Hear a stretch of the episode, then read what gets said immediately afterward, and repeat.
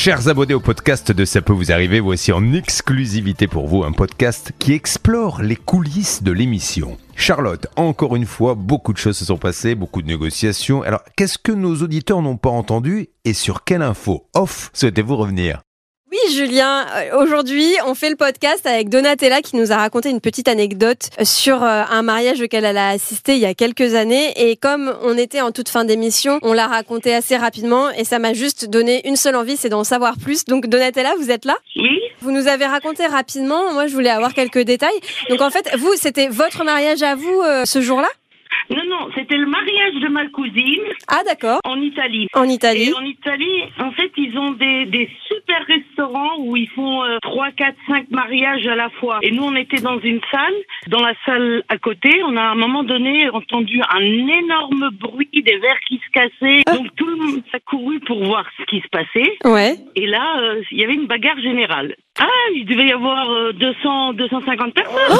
250 personnes, tous en train de se taper les uns sur les autres. Les uns sur les autres, la mariée qui pleurait. À un moment donné, il y a les carabiniers qui, qui ont débarqué pour calmer un peu le tout. C'était vraiment violent, hein. on n'avait jamais vu ça. Qui a Euh, appelé voilà. la police? Vous savez ben, C'est le propriétaire du restaurant parce qu'ils étaient tout en train de tout, tout voler. Hein. Vous imaginez bien que ce qu'il y avait sur les tables n'était plus sur les tables après. Hein. Il y avait de la nourriture qui volait un peu aussi Euh, ben, la nourriture, ben, c'était le bordel. Et comment vous avez su la cause justement euh, de la bagarre On a écouté aux portes et il y avait des, donc des serveurs qui étaient présents et qui ont assisté à toute la scène depuis le début et, et qui nous ont raconté par après. Et alors réellement, la mariée avait une liaison avec le témoin Oui, en fait, euh, ce qui s'est passé, c'est que le marié, à un moment donné, a pris le micro et il a dit à tout le monde, chers invités, euh, la fête euh, se termine ici et la mariée est une grosse salope. Et donc là, tout le monde est parti. Ah non, tout le monde s'est tapé dessus. oui, il a Ah oui, déclaré ça... la guerre, mais ah oui, ah c'était la, la guerre déclarée. ouais. J'ai l'impression d'être dans la série Game of Thrones. Je sais pas si vous connaissez. Bon, c'était un peu plus violent la scène du mariage, mais bref. Et alors ensuite, il, il s'est passé autre chose ou ça s'est arrêté là ou? Non, mais ensuite, donc, euh, on a su que le marié avait euh, surpris la mariée et le témoin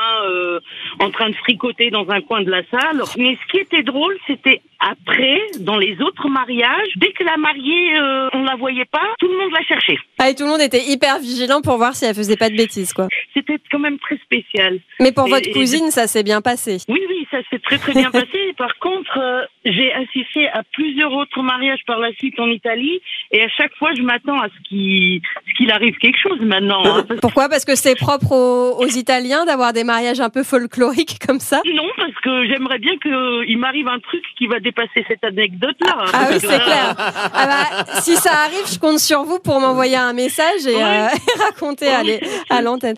Euh, C'était dans quel coin en Italie que ça s'est passé?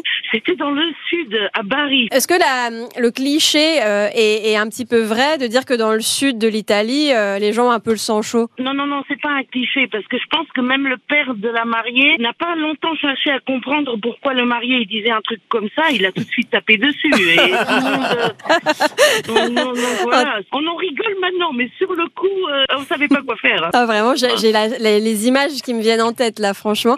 Euh, Bernard, toi aussi, tu as une anecdote de mariage comme ça et c'est même sur le mariage de Julien, je crois. Bah, J'espère que notre éditrice va, va, va l'écouter avec plaisir. Moi, Julien Courbet, donc j'étais à l'époque agent de voyage, j'organisais évidemment euh, tous les déplacements des Girondins de Bordeaux et j'ai organisé la Coupe du Monde 98 Ah ouais. grâce à l'époque à Zidane, Dugarry, Bichente Lizarazu qui était bordelais euh, dans l'équipe des Girondins et qui était en équipe de France. Et donc on avait ces packages, hein, ces places euh, évidemment pour pour les matchs. Donc on a suivi les matchs avec Julien, tous les matchs qui se déroulaient à Bordeaux et à Toulouse, donc on allait les voir en- ensemble. Et puis euh, l'équipe de France, au fur et à mesure, avançait dans les tours. Ouais. Et on se trouve en demi-finale et Zidane nous, nous me dit gentiment Bernard, j'ai deux places pour toi pour le match de la demi-finale au, au Parc des Princes. Est-ce que tu veux venir? Je dis D'accord. bah écoute euh, avec plaisir et j'ai dit à Julien viens on, on y va. On reçoit un texto de la fin du match. Zinedine Zidane nous dit si vous voulez, j'ai aussi des places pour aller samedi soir à Marseille voir le match Pays-Bas euh, Brésil. Donc on prend l'avion avec Julien, on part à Marseille le samedi, on assiste au match incroyable. Alors Bernard, pour l'instant, je vois toujours pas le rapport avec le mariage de Julien. Mais, mais j'y viens.